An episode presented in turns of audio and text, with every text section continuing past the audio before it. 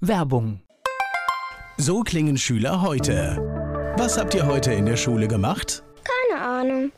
Und so klingt der Speedlearner. Was habt ihr heute in der Schule gemacht? Heute haben wir sehr viel über Afrika gelernt. Soll ich bei den ägyptischen Pharaonen anfangen und bei den Zulu-Kriegen aufhören? Oder interessiert es dich in Wirklichkeit gar nicht? Speedlearning. Für bessere Noten. Wie wir vom Hoffnungslerner zum Speedlearner werden. Jetzt überall im Buchhandel. Speedlearning. Antenne Mainz, mein heutiger Gast ist männlich. Name, Lukas Kaldenhoff, Alter, 20. Geburtsort, Dresden, aber in Leipzig aufgewachsen. Beruf, wenn ich das jetzt schon fragen kann, darf. Ich bin Student und momentan sehr viel aktivistisch unterwegs. Deine Hobbys. Sehr, sehr sportlich versiert. Ich spiele Fußball, seit ich denken kann und ich lese sehr viel zurzeit. Also sportlich bedeutet auch diese Verletzung, die Sportlich bedeutet auch diese unangenehme Verletzung. Ich fahre viel Fahrrad und da muss man manchmal auch einstecken. Also gestürzt oder was? Ja. Gestürzt, genau, ja. Nicht gut. Gibt es sowas wie ein Lebensmotto in deinen jungen Jahren? Nee, ich glaube, das wäre, aber alles, was ich dazu sagen hätte, wäre zu pathetisch. Also, nee. Besonderes Merkmal, was macht dich aus? Also ich finde ja schon so, als Radiomensch hört man eben auf die Stimme. Also ich höre schon die tiefe Stimme. Ja, was macht mich aus? Also Ich würde mich jetzt einfach mal als äh, selbstbewusst einschätzen. Ich würde sagen, ich bin jemand, der sagt seine Meinung. Der steckt dann nicht so gern zurück. Vielleicht nicht manchmal ein bisschen sturköpfig, aber Ah, hilfreich. hilfreich manchmal auch, ja. genau, ich stehe auf, wenn mir was mich passt und das finde ich eine ganz wichtige Sache. Lukas Kaltenhoff, mein Gast hier bei Antenne Mainz.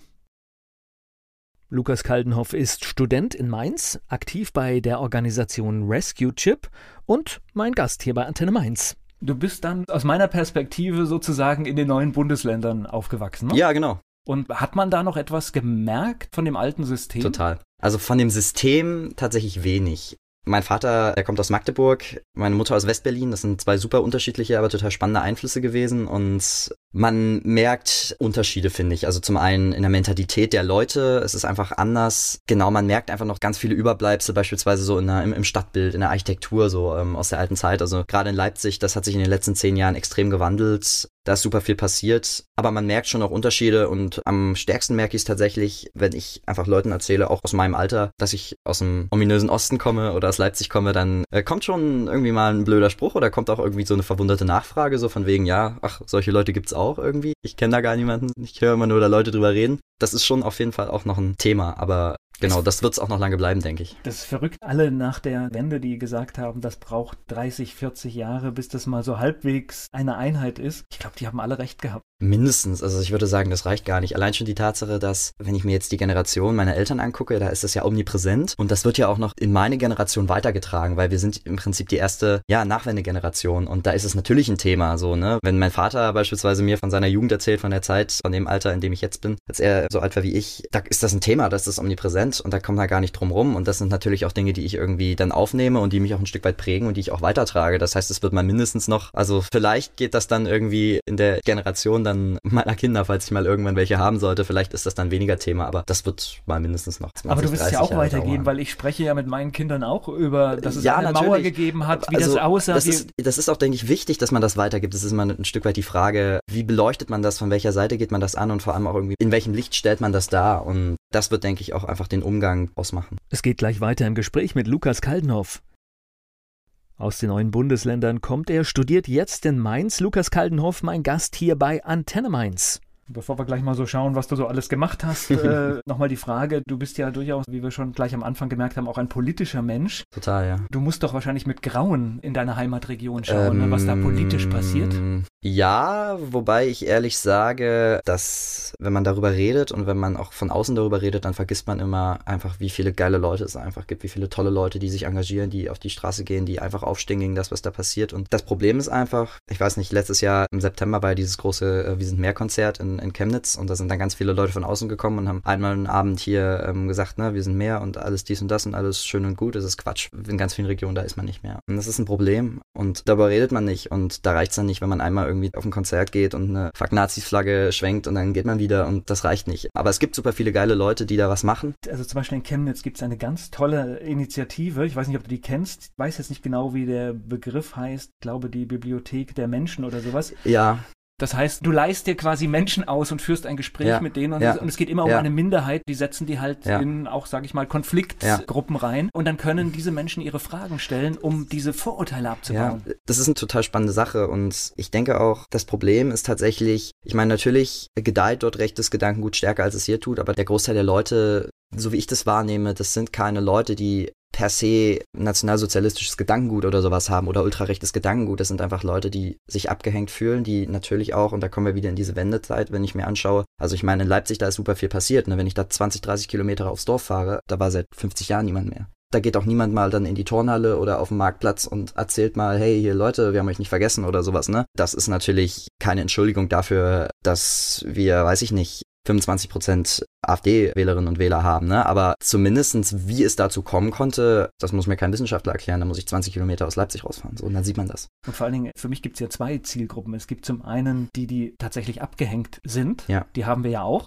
Und da verstehe ich sogar einen Unmut noch viel Ja, eher. absolut. Aber dann gibt es tatsächlich eine ganz große Gruppe, das hast du schön gesagt, die sich abgehängt fühlen. Ja. Die aber tatsächlich in ihrem realen Leben gar nicht abgehängt sind, sondern es tatsächlich einfach nur ein Gefühl ist oder eine Bedrohung von dem, was da kommen könnte. Und diese machen mir eigentlich viel mehr Sorgen. Ja, das stimmt. Wobei ich muss jetzt sagen, wenn ich mir bei uns die Gegend angucke, da sind ganz viele abgehängt. Das ist einfach so. Da fährt kein Bus mehr, da wird die Straße seit Jahren nicht mehr saniert. Da macht das letzte Geschäft zu. Das ist so ein bisschen klischeemäßig, wenn man irgendwie Bericht über das strukturschwache Dorf, die strukturschwache Region sieht. Aber bei uns ist das Realität und dass die Leute unzufrieden mit ihrer Situation sind, kann ich absolut verstehen. Aber es gibt beispielsweise, es gibt eine ganz coole Liedzeile von einer Band, die ich sehr mag. Waving the Guns heißt sie. Äh, Die sagen, man muss den Leuten erklären, dass, oder man muss den Leuten zeigen, dass Flüchtlinge das falsche Ziel berechtigter Wut sind. Und so ist es halt einfach, ne? Also die Wut ist da, aber wie die Wut sich irgendwie auslässt an anderen Menschen, die genauso wenig für ihre Situation können oder halt auch sich in einem Gedankengut entlädt, was absolut unmenschlich und absolut pervers ist, das ist mit nichts zu rechtfertigen. Naja, wir sind ein reiches Land und ich glaube, also ich bin jetzt hier der Letzte, der hier nach Umverteilung schreit, aber ein paar Sachen laufen hier, glaube ich, schon falsch. Absolut. Lukas Kaltenhoff hier bei Antenne Mainz. In den neuen Bundesländern, in Leipzig ist er zur Schule gegangen, jetzt studiert er in Mainz und ist aktiv bei dem Verein Rescue Ship. Lukas Kaltenhoff ist hier. So, lass uns mal in deine Schulzeit schauen. Meine Schulzeit, ja. War, warst du ein guter Schüler? Ich weiß nicht, woran man gut bemisst. Wenn man nach Noten geht, dann war ich wahrscheinlich gar nicht so schlecht, aber ich habe dann schon relativ schnell gemerkt, dass da muss eine Eins vom Komma stehen oder was auch immer. Dieses, weiß ich nicht, ich schreibe eine Arbeit und da muss eine gute Zahl drunter stehen. Das ist irgendwie nicht das, wonach ich den Standard gut bemesse. Ja, wenn man es danach bemisst, ich war nicht schlecht. Ich habe ein ganz ordentliches Abi. Also gut durchgekommen. Gut durchgekommen, Ohne das auf jeden? Fall. Ohne Hindernisse. Nee, es war immer das, den, das eine oder andere Steinchen im Weg, aber alles im Rahmen. Leistungskurse? Leistungskurse Deutsch und Englisch. Bei uns hat man dazu gesagt, früher immer Hausfrauenabi. Ich glaube, das sollte man jetzt nicht mehr sagen und das ist ja auch Quatsch, weil ich glaube, das haben deutlich mehr Jungs gemacht als Mädels, unter anderem ich. Also in Leipzig zur Schule gegangen oder wo? Ich bin in Leipzig zur Schule gegangen, ja, mitten in Leipzig, genau, im Herzen von Leipzig. Wo genau? In Leipzig-Möckern bin ich zur Schule gegangen, bin in Gohlis aufgewachsen. Das ist im Norden der Stadt ein sehr empfehlenswerter Stadtteil, der noch nicht so ganz durchgentrifiziert ist wie der Rest der Stadt. Also Ich habe nach sollte äh, man mal hinfahren. einige Jahre nach der Wende mal wenige Wochen Radio gemacht in Leipzig und Ach ja. äh, ich habe in eine Unterkunft unter anderem mal in Leipzig Mockau gehabt und das war auch eine schlimme Zeit. Total verrückte Gegend, äh, spannend. Aber da ist es urig. Es hat irgendwie was. Also ich finde es total spannend, aber es ist ein Rauspflaster. Auf jeden Fall.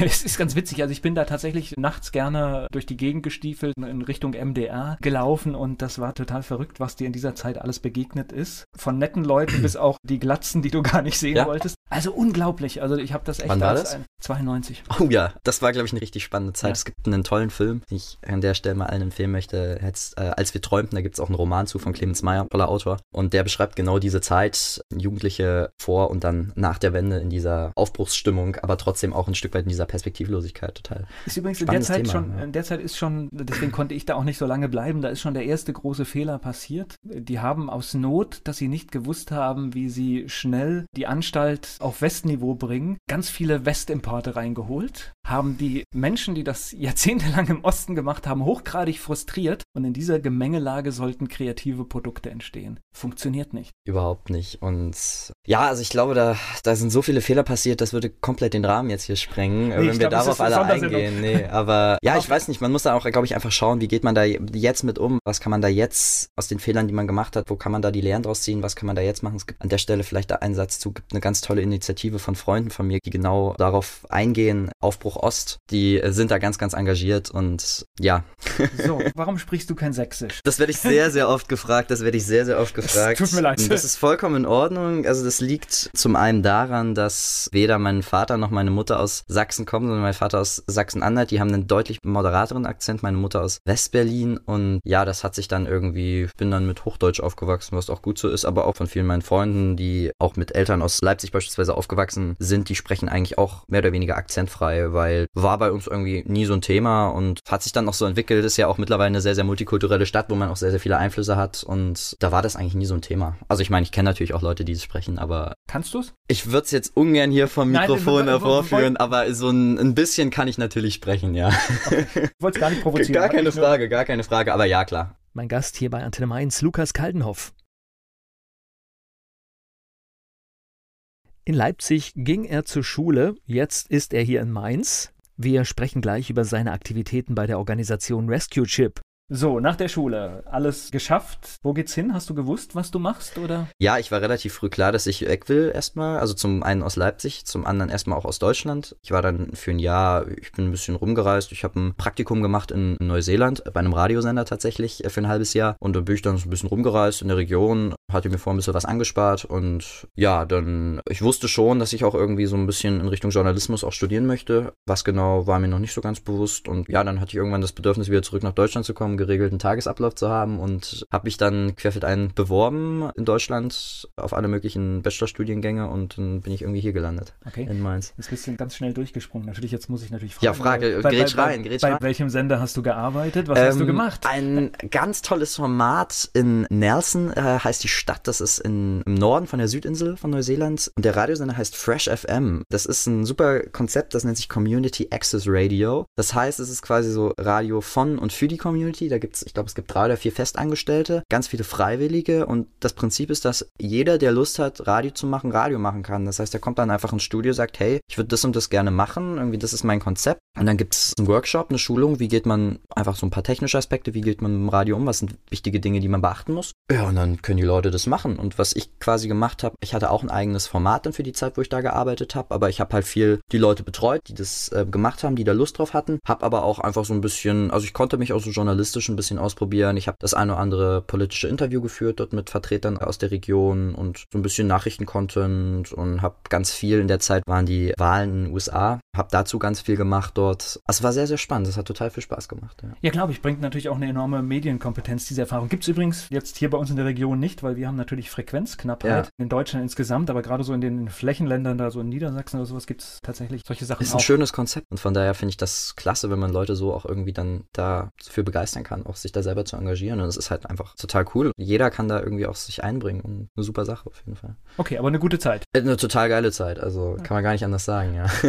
okay, so, dann jetzt zu den Sachen in Deutschland. Jetzt zu den Sachen in Deutschland, ja. Also das heißt, nach Mainz gekommen? Nach Mainz gekommen. Ich habe mir einige Städte angeschaut und bin dann immer mal so für zwei, drei Tage hingefahren und dachte mir einfach, okay, ich lasse mich ein bisschen drauf ein, schau oh, mir die Stadt noch, an. Was stand denn noch zur Auswahl? Äh, tatsächlich Köln. Das habe ich relativ schnell allerdings verworfen, weil es mir irgendwie zu groß war und ich wollte was komplett Neues und ich war vorher öfter in Köln, immer mein Patenonkel, der da wohnt und es ist eine schöne Stadt, aber ich irgendwie wollte, was ich für mich komplett neu entdecken konnte und dann war ich in Mainz. Ich bin angekommen und es war irgendwie schönes Wetter und es war Sommer und es war warm und bin ein bisschen durch die Stadt gelaufen, es hat mir gefallen und dann dachte ich mir, okay, hier könntest du dir vorstellen, irgendwie für die nächsten paar Jährchen für deinen Bachelor deine Zelte aufzuschlagen. Ich überlege gerade, Leipzig ist ziemlich groß und das sind 500.000. 600.000. 600, ja. ziemlich große Stadt. Sehr ne? große Stadt, ja, ja, total. Aber ich wollte auch ein Stück weit was Kleineres, weil ich finde das dann schon immer, ich habe das auch gemerkt, als ich dann das Jahr unterwegs war, immer dieses ständige Eingewöhnen und neu und das ist total schön und super spannend, aber es kostet auch einfach viel Kraft und Energie und ich wollte irgendwie was ein bisschen kleineres, was sich irgendwie gut zum Studieren macht, wo ich dann nicht so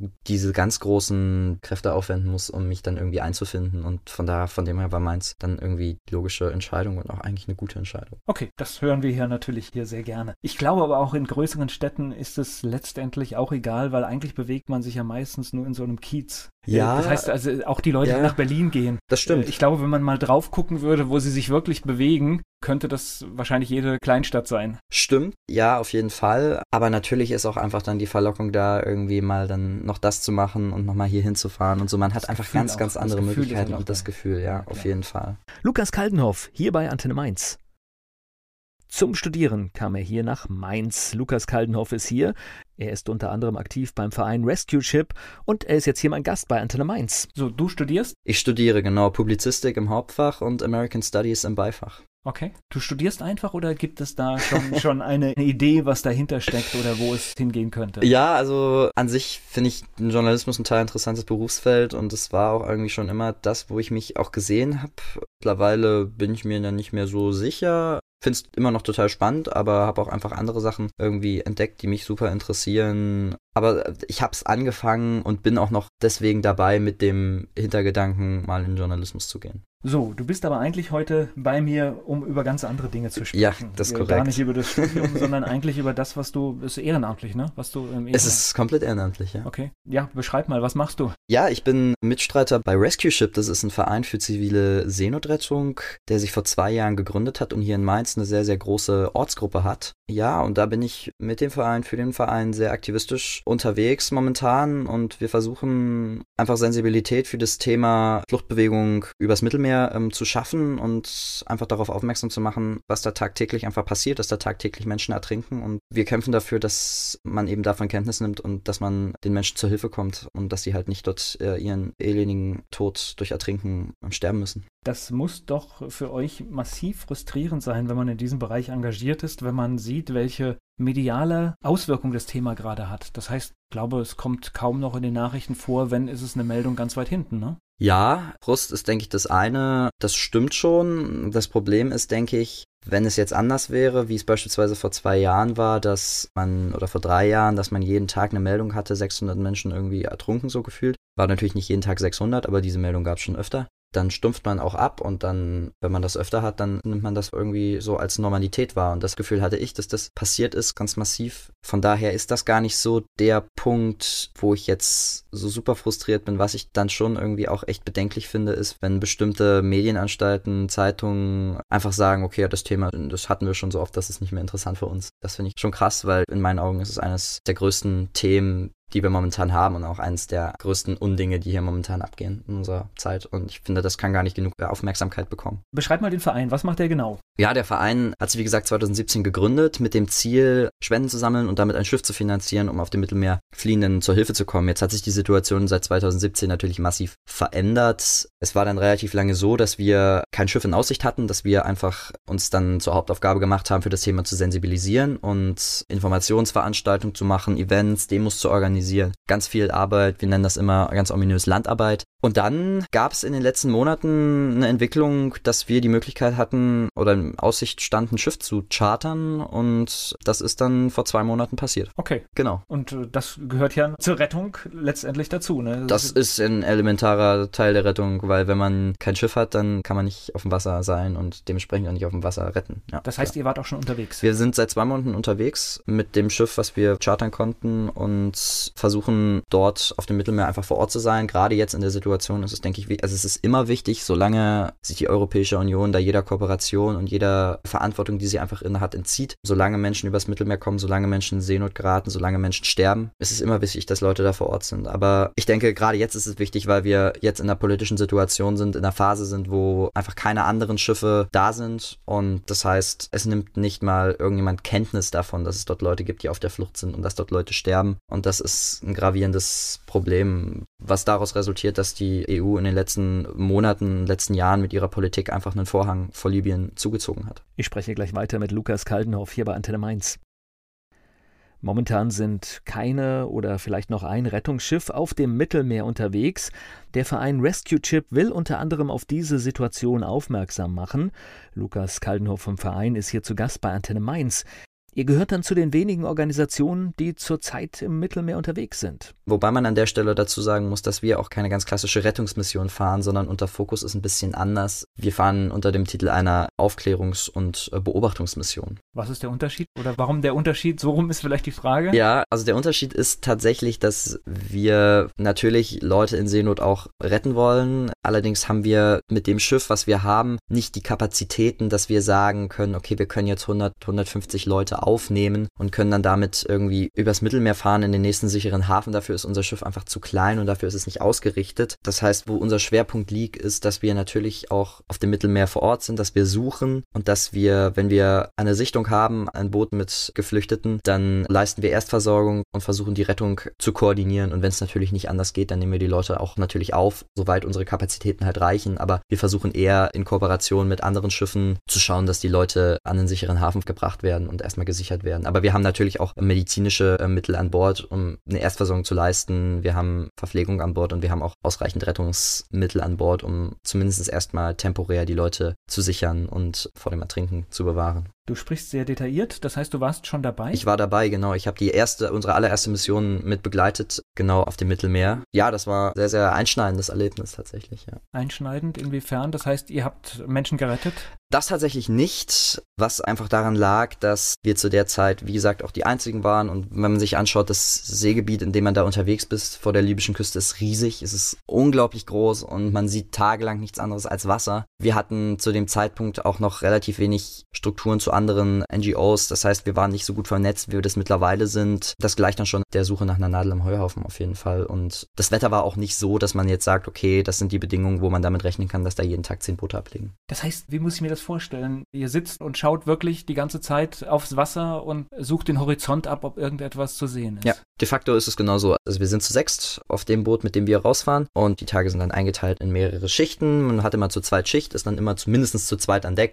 Nun ist es so, dass es auf dem Schiff jetzt nicht so viele andere alternative Beschäftigungsmöglichkeiten gibt, als dass, wenn man keine Schicht hat, man in der Regel auch an Deck ist und mitsucht und man hat halt nicht die Verantwortung wie die Wache, die gerade einfach Schicht hat, aber man hat dann immer seine drei, vier Stunden Schichten und in der Zeit schaut man zum einen, dass man das Schiff auf Kurs hält und der andere Aspekt ist, dass man natürlich das Fernglas schnappt und den Horizont absucht. Das habe ich schon gelernt. Das heißt, es gibt Wetterlagen, wo man mehr aufpassen muss und Wetterlagen. Genau. Beispielsweise ist es ja so, dass man wir aus der Erfahrung gesehen haben, dass die Leute, die übers Mittelmeer fliehen, von bestimmten Küstenregionen ablegen und die benötigen einen bestimmten Wind, um einfach abfahren zu haben. Das heißt, wenn man Wind hat, der vom Meer kommt, dann werden die Boote nicht ablegen, weil sie dann einfach nicht von der Küste wegkommen. Also wir brauchen dann entweder einen Wind, der quasi sie seitlich treibt oder am besten quasi von hinten kommt, der von der Küste kommt, äh, von der libyschen Küste. Ja, das ist ein Faktor. Dann die Wellen sind ein großer Faktor. Je mehr dieser Faktoren quasi parallel zutreffen, quasi, desto wahrscheinlicher ist es, dass Boote ablegen und dass dadurch einfach aufgrund der Tatsache, wie diese Boote konzipiert sind, Leute in Seenot geraten. Hattest du jetzt bei deiner Aktion, als du mit dabei warst, irgendeinen Einsatz, wo etwas passiert ist? Nicht in Bezug auf Boote mit Geflüchteten. Wir haben einen Funkspruch abgehört von der italienischen Küstenwache, wo öfter das Wort Migrants gefallen ist. Das hat sich dann allerdings nicht als Notfall dargestellt, aber ansonsten hatten wir keinen Kontakt mit Geflüchteten auf dem Wasser in dem Sinne jetzt. Allerdings, ja, haben wir auch das ein oder andere Problem gehabt, so mit Repressalien, auch jetzt gerade wieder, dass wir dann auch schon öfter von der Küstenwache oder sowas durchsucht sind, auch mal abgehalten worden, dann beispielsweise, wie es gerade bei der Mission ist,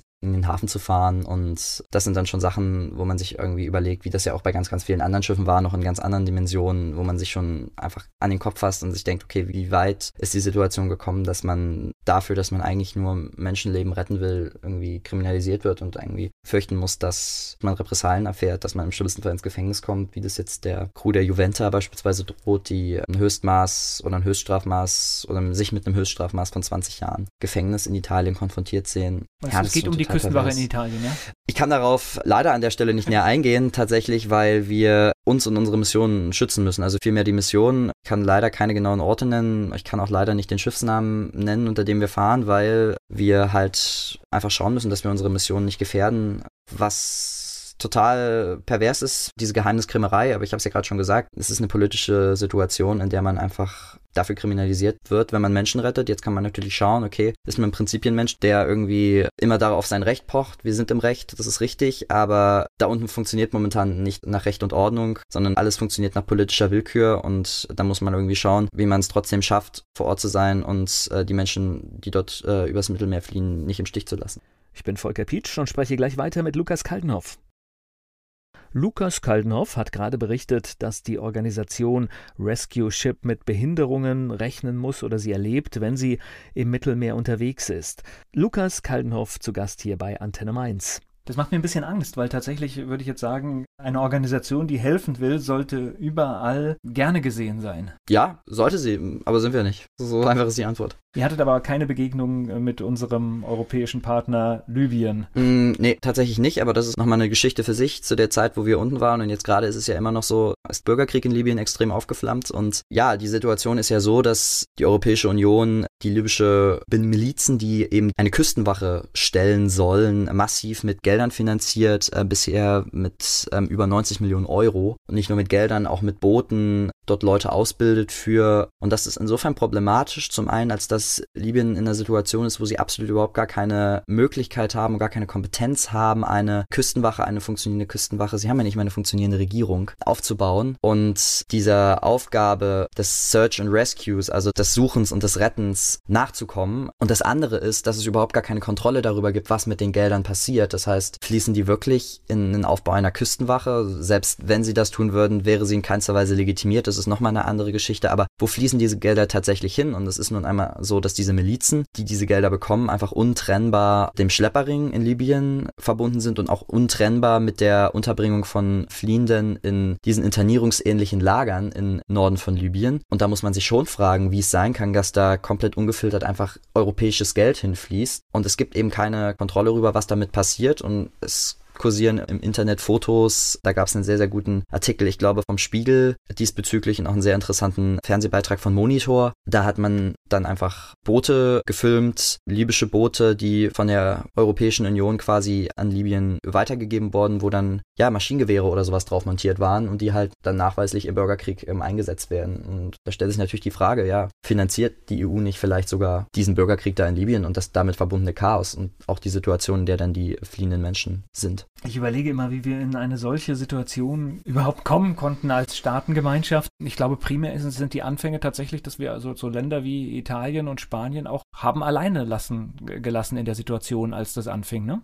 Ja, absolut. Das Resultat ist jetzt, dass halt Italien und auch Malta, Spanien, die spanische Küstenwache muss man dann ein ganz kleines bisschen rausnehmen, weil die, die haben ja auch auf der westlichen Mittelmeerroute, haben sie auch sehr, sehr viel zu tun. Da gab es ja auch eine Phase, wo dann von dieser spanischen Exklave auf der afrikanischen Seite immer ganz viele Leute versucht haben, da reinzufliehen, beziehungsweise über diese Meerenge von Gibraltar nach Spanien rüberzukommen. Da wo auch zeitweise sehr, sehr viele Menschen ertrunken sind und auch immer noch Menschen ertrinken. Aber man muss sagen, dass die spanische Küstenwache da eigentlich, zumindest war es in der letzten Zeit so relativ gut präsent war und eigentlich das gemacht hat, was eine Küstenwache machen sollte, nämlich Leute suchen und äh, Leute, die in Seenot sind, retten und sie an den sicheren Hafen bringen. Genau. Und Italien und Malta ähm, haben sich da mittlerweile komplett abgekapselt, aber du hast schon richtig gesagt, das Problem ist einfach, dass man da für einen ganz, ganz langen Zeitraum, vor allem auch wo die Zahlen der Menschen, die übers Mittelmeer gekommen sind, einfach noch viel, viel höher waren, die beiden Länder oder auch Griechenland muss man dann damit reinnehmen, ähm, die Länder halt komplett ne? ja alleine gelassen haben. Sie waren völlig überfordert. Also welches Land soll das schaffen, wenn da Tausende, Abertausende Menschen, Millionen Menschen, wie es 2015, 2016 waren, übers Mittelmeer an die Küsten kommen? Das geht gar nicht, dass das auf ein Land irgendwie abgewälzt wird, ohne jegliche Unterstützung der EU.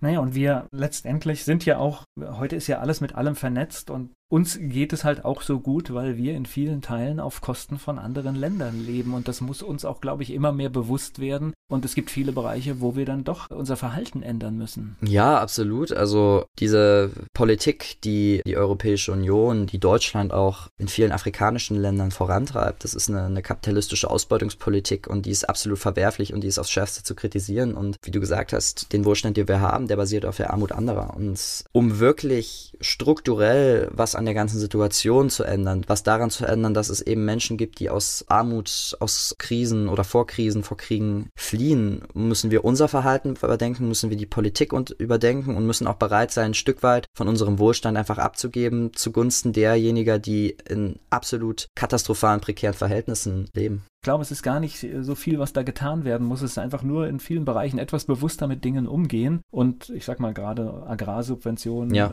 da muss man halt, glaube ich, ganz genau hinschauen. Ja, das ist eine Sache. Eine andere Sache beispielsweise ist auch, die wir als Verein eigentlich von Beginn an gefordert haben, ist ein Stopp der Waffenexporte. Weil, wenn man sich anguckt, Deutschland ist weltweit gesehen der drittgrößte Waffenexporteur. Auch da gibt es überhaupt gar keine Kontrolle, wo diese Waffen eigentlich hingehen. Und gerade Saudi-Arabien eines der Länder, die die meisten Waffen auch aus Deutschland bezieht, ja, unterstützt halt sehr dubiose Staaten in ihren Konflikten äh, militärisch. Und ja, da klebt einfach ein Stück weit auch Blut an unseren Händen, wenn wir davon sprechen, dass es Kriege und Krisen in vielen Regionen der Welt gibt, die einfach Menschen dazu zwingen, ihr Land zu verlassen. Lukas Kaltenhoff ist mein Gast hier bei Antenne Mainz. Ich spreche mit ihm über die Organisation Rescue Ship.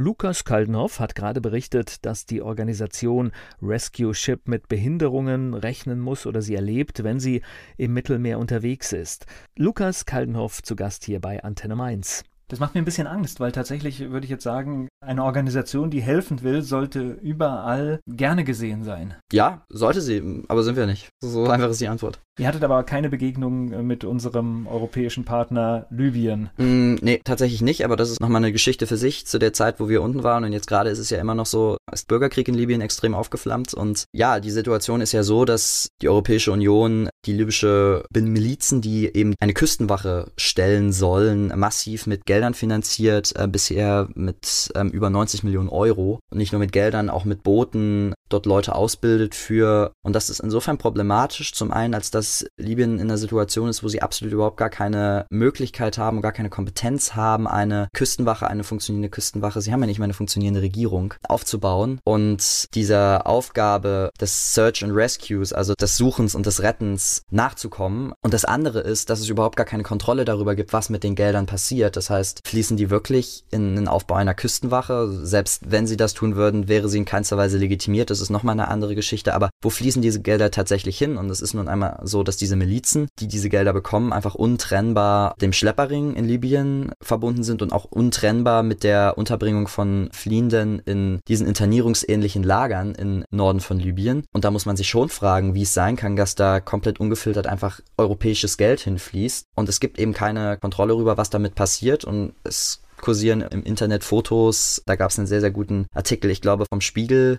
diesbezüglich und auch einen sehr interessanten Fernsehbeitrag von Monitor. Da hat man dann einfach Boote gefilmt, libysche Boote, die von der Europäischen Union quasi an Libyen weitergegeben wurden, wo dann ja Maschinengewehre oder sowas drauf montiert waren und die halt dann nachweislich im Bürgerkrieg ähm, eingesetzt werden. Und da stellt sich natürlich die Frage, ja, finanziert die EU nicht vielleicht sogar diesen Bürgerkrieg da in Libyen und das damit verbundene Chaos und auch die Situation, in der dann die fliehenden Menschen sind? Ich überlege immer, wie wir in eine solche Situation überhaupt kommen konnten als Staatengemeinschaft. Ich glaube, primär sind die Anfänge tatsächlich, dass wir also so Länder wie Italien und Spanien auch haben alleine lassen, gelassen in der Situation, als das anfing, ne? Ja, absolut. Das Resultat ist jetzt, dass halt Italien und auch Malta, Spanien, die spanische Küstenwache muss man dann ein ganz kleines bisschen rausnehmen, weil die, die haben ja auch auf der westlichen Mittelmeerroute, haben sie auch sehr, sehr viel zu tun. Da gab es ja auch eine Phase, wo dann von dieser spanischen Exklave auf der afrikanischen Seite immer ganz viele Leute versucht haben, da reinzufliehen, beziehungsweise über diese Meerenge von Gibraltar nach Spanien rüberzukommen. Da, wo auch zeitweise sehr, sehr viele Menschen ertrunken sind und auch immer noch Menschen ertrinken. Aber man muss sagen, dass die spanische Küstenwache da eigentlich zumindest war es in der letzten Zeit so relativ gut präsent war und eigentlich das gemacht hat, was eine Küstenwache machen sollte, nämlich Leute suchen und äh, Leute, die in Seenot sind, retten und sie an den sicheren Hafen bringen. Genau. Und Italien und Malta ähm, haben sich da mittlerweile komplett abgekapselt, aber du hast schon richtig gesagt, das Problem ist einfach, dass man da für einen ganz, ganz langen Zeitraum, vor allem auch wo die Zahlen der Menschen, die übers Mittelmeer gekommen sind, einfach noch viel, viel höher waren, die beiden Länder oder auch Griechenland muss man dann damit reinnehmen, ähm, ja, die Länder halt ne? komplett ne? ja alleine gelassen haben. Sie waren völlig überfordert. Also welches Land soll das schaffen, wenn da Tausende, Abertausende Menschen, Millionen Menschen, wie es 2015, 2016 waren, übers Mittelmeer an die Küsten kommen? Das geht gar nicht, dass das auf ein Land irgendwie abgewälzt wird, ohne jegliche Unterstützung der EU. Naja, und wir letztendlich sind ja auch, heute ist ja alles mit allem vernetzt und uns geht es halt auch so gut, weil wir in vielen Teilen auf Kosten von anderen Ländern leben. Und das muss uns auch, glaube ich, immer mehr bewusst werden. Und es gibt viele Bereiche, wo wir dann doch unser Verhalten ändern müssen. Ja, absolut. Also diese Politik, die die Europäische Union, die Deutschland auch in vielen afrikanischen Ländern vorantreibt, das ist eine, eine kapitalistische Ausbeutungspolitik und die ist absolut verwerflich und die ist aufs Schärfste zu kritisieren. Und wie du gesagt hast, den Wohlstand, den wir haben, der basiert auf der Armut anderer. Und um wirklich strukturell was an der ganzen Situation zu ändern, was daran zu ändern, dass es eben Menschen gibt, die aus Armut, aus Krisen oder vor Krisen, vor Kriegen fliehen, müssen wir unser Verhalten überdenken, müssen wir die Politik und überdenken und müssen auch bereit sein, ein Stück weit von unserem Wohlstand einfach abzugeben zugunsten derjenigen, die in absolut katastrophalen, prekären Verhältnissen leben glaube, es ist gar nicht so viel, was da getan werden muss. Es ist einfach nur in vielen Bereichen etwas bewusster mit Dingen umgehen. Und ich sag mal gerade Agrarsubventionen, ja. da muss man halt, glaube ich, ganz genau hinschauen. Ja, das ist eine Sache. Eine andere Sache beispielsweise ist auch, die wir als Verein eigentlich von Beginn an gefordert haben, ist ein Stopp der Waffenexporte. Weil, wenn man sich anguckt, Deutschland ist weltweit gesehen der drittgrößte Waffenexporteur. Auch da gibt es überhaupt gar keine Kontrolle, wo diese Waffen eigentlich hingehen. Und gerade Saudi-Arabien eines der Länder, die die meisten Waffen auch aus Deutschland bezieht, ja, unterstützt halt sehr dubiose Staaten in ihren Konflikten äh, militärisch. Und ja, da klebt einfach ein Stück weit auch Blut an unseren Händen, wenn wir davon sprechen, dass es Kriege und Krisen in vielen Regionen der Welt gibt, die einfach Menschen dazu zwingen, ihr Land zu verlassen. Lukas Kaltenhoff ist mein Gast hier bei Antenne Mainz. Ich spreche mit ihm über die Organisation Rescue Ship. Mainz, ein sicherer Hafen. Das Stichwort, das fiel gerade in unserem Gespräch. Lukas Kaldenhoff ist hier zu Gast bei Antenne Mainz. Was bedeutet sicherer Hafen? Sicherer Hafen heißt quasi die Bereitschaft, Geflüchtete in der Stadt aufzunehmen, wenn es beispielsweise um die Frage geht, okay, angenommen, wir haben jetzt einen Fall, dass, wie wir es jetzt in der Vergangenheit ja öfter hatten, dass es wieder ein, Schiff gibt, das Geflüchtete nach Italien gibt und Italien weigert sich, die aufzunehmen, dass Deutschland dann quasi sagt, okay, wir sind bereit, so und so viele Menschen aufzunehmen oder wir sind bereit, die Menschen aufzunehmen und dann das Mainz zur Verfügung steht als sicherer Hafen, dass man sagen kann, ja, hey, wir sind Hier da. Gibt's ein Ziel Hier gibt es ein Ziel und wir sind bereit, diese Leute aufzunehmen und uns um die Leute zu kümmern. Aber man muss natürlich auch dazu sagen, davon kann man sich irgendwie jetzt auch nichts kaufen. Das ist ein Teil des Bewusstseinsschaffens und das ist aber auch ganz viel Symbolpolitik. Trotzdem ist es eine super wichtige Sache und wir sind sehr glücklich, dass wir da erfolgreich waren mit dieser Forderung. Naja, dieses Symbol ist ja vielleicht durchaus auch wichtig, wenn du schaust, wie viele europäische Länder sich weigern, ja überhaupt ein Minimum an Menschen aufzunehmen. Ja, zum einen das und zum anderen übt es natürlich auch einfach ein Stück weit Druck, ja, auf die Bundesregierung aus, wenn man jetzt sagt, okay, man hat so und so viele Städte. Ich habe jetzt gar nicht die genaue Zahl im Kopf, wie viele es in Deutschland sind, aber es sind einige, es sind so 30, 40, glaube ich, in dem Dreh. Und wenn man dann einfach auch diesen Druck ausüben kann, dass man sagt, hey, hier, wir sind solidarisch und wir haben eben die Bereitschaft und jetzt müsst ihr das auch, es ist eure Verantwortung, das auch weiterzutragen. Das heißt, man kann an oberer Stelle nicht sagen, wir können nicht, weil unten haben schon Städte gesagt, es funktioniert ja, leider, da. es funktioniert leider tatsächlich andersrum, aber trotzdem ist es natürlich schwieriger zu sagen, wir machen das nicht, wenn man genau weiß, es gibt ganz, ganz viele Leute, die da anderer Meinung sind und die eben genau diese Bereitschaft zeigen. Wie kommen denn diese Ortsgruppen zustande? Ich überlege gerade. Freiburg, Augsburg, Mainz, Hamburg. Hat nicht viel miteinander zu tun. Hat nicht ne? viel miteinander zu tun. Gibt es eigentlich eine ganz einfache Begründung für. Die Gründungsmitglieder von Rescue Ship kommen einfach aus diesen Orten. Und okay.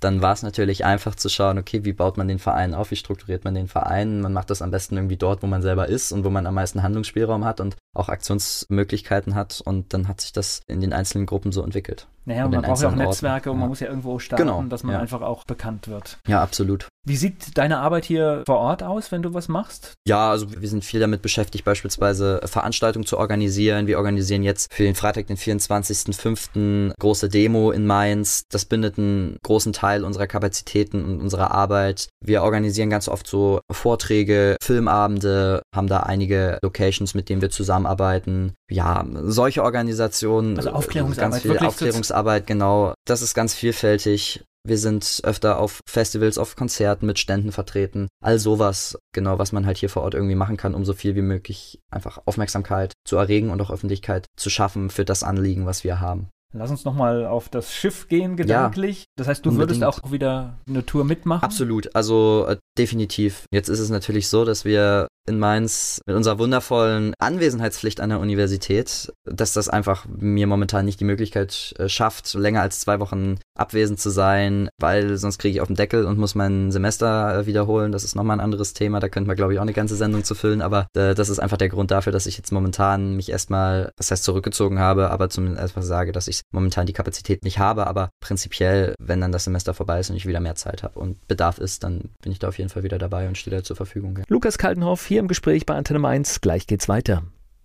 Er war auf Mission im Mittelmeer, Flüchtlingsboote aufspüren und dann nach Möglichkeit erste Hilfe leisten. Lukas Kaldenhoff hier zu Gast bei Antenne Mainz. Und du warst ja auch schon dabei bei einer Mittelmeermission. Das heißt, das sind alles Deutsche, die da an Bord sind? Nicht nur, also es war jetzt auf unserer Mission so, aber wir haben auch, ich verwalte für den Verein das Crewing, also das heißt den Kanal, wo sich die Leute bewerben können, wo die Leute uns anhauen können und sagen, hey, ich habe euch zu unterstützen, wie sieht's denn aus? Das verwalte ich und wir haben da ganz viele internationale Bewerbungen, viele Leute auch aus Italien, aus Spanien, aus dem englischsprachigen Raum. Also bei uns war es so, dass das jetzt sechs Leute waren, die aus Deutschland gekommen sind, aber das muss nicht die Regel sein. Und das sind alles Leute, die ehrenamtlich ihre Zeit opfern und ja. dann wirklich in diesen zwei Wochen. Genau, die sich Urlaub nehmen und dann zwei Wochen auf dem Schiff sind. Und das ist kein Urlaub, ne? Das ist kein Urlaub, das ja. ist alles andere. Nee, also das ist eine sehr anstrengende Zeit, aber diejenigen, die das machen, die sich auch einfach, die sind sich auch darüber bewusst, was es bedeutet und haben auch einfach eine ganz, ganz große und einfach total ich bewundere da auch ganz viele Leute, die das dann auch öfter machen, die dann einfach noch mehr Zeit darin investieren. Die haben einfach eine Energie, die haben einfach einen gewissen Idealismus, dass sie sich halt einfach sagen, okay, es kann nicht sein, dass die Situation eben so ist, wie sie ist, dass Menschen dort ertrinken vor den Toren Europas und die auch einfach dafür kämpfen, dass sich an der Situation was ändert, aber halt auch ganz akut in der Situation einfach sagen, okay, wir wollen unseren Teil dazu beitragen, wir wollen Menschen retten, wir wollen einfach nicht länger auf dem Sofa sitzen und Nachrichten gucken, uns darüber aufregen, sondern wir wollen aktiv werden. Und das ist kein Urlaub, das frisst viel Energie,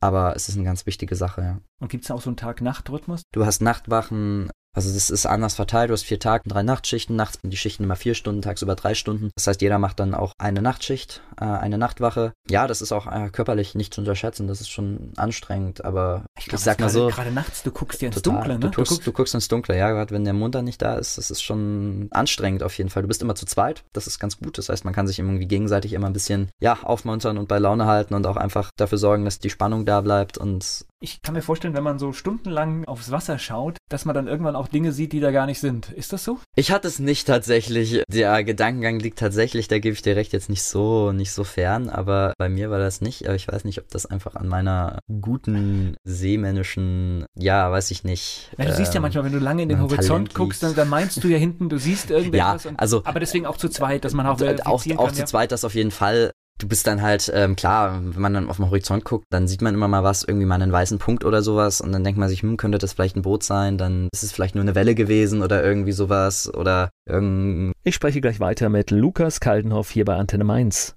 Rescue Ship ist ein Verein. Über diesen Verein spreche ich mit Lukas Kaldenhoff hier bei Antenne Mainz. Dein Lieblingsplatz in Mainz?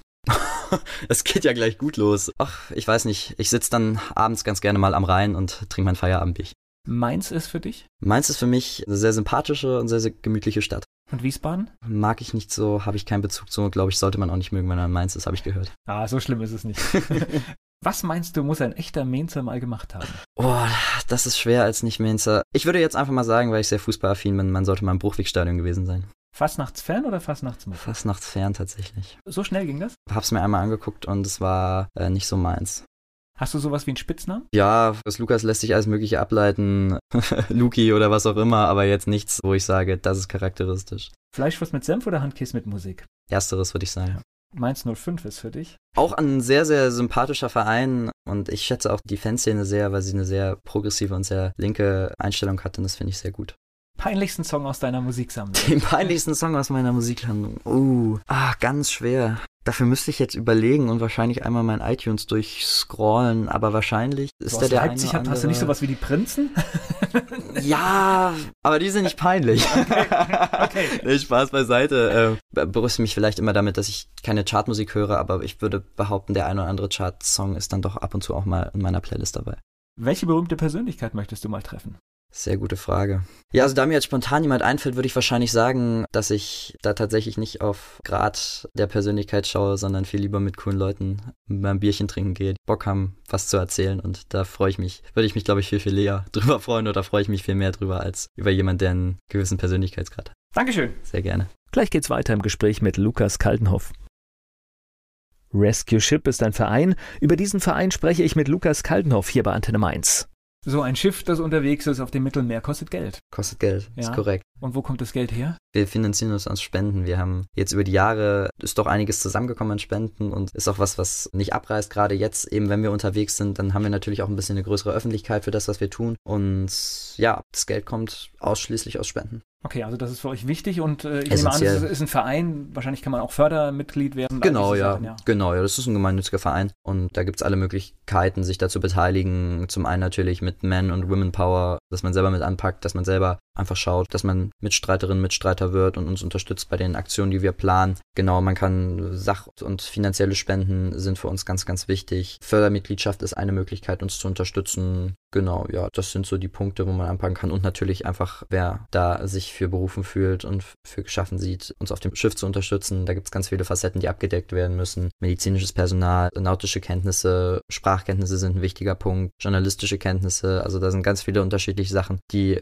irgendwie von einer Person mit abgedeckt werden müssen. Äh, ja, wer sich da äh, berufen fühlt und wer da auch den Ehrgeiz und das Engagement mitbringt, sich zu beteiligen, der kann sich natürlich da auch bei uns als Verein äh, melden und sich bewerben. Das heißt, erster Blick auf die Homepage oder was? Genau, auf die Homepage oder über Facebook sind wir sehr aktiv auch, Twitter. Genau, da findet man eigentlich alles, was man braucht. Dann verrat mal, wie man euch findet.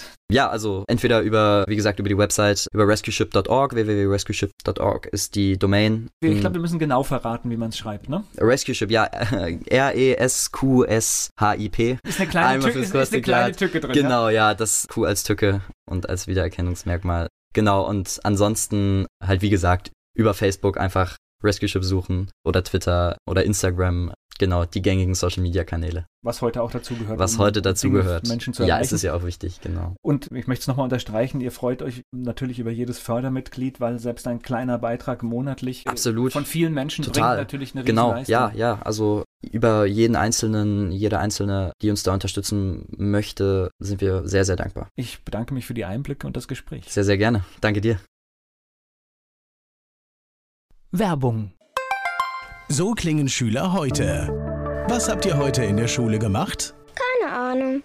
Und so klingt der Speedlearner. Was habt ihr heute in der Schule gemacht? Heute haben wir sehr viel über Afrika gelernt. Soll ich bei den ägyptischen Pharaonen anfangen und bei den Zulu-Kriegen aufhören? Oder interessiert es dich in Wirklichkeit gar nicht? Speedlearning.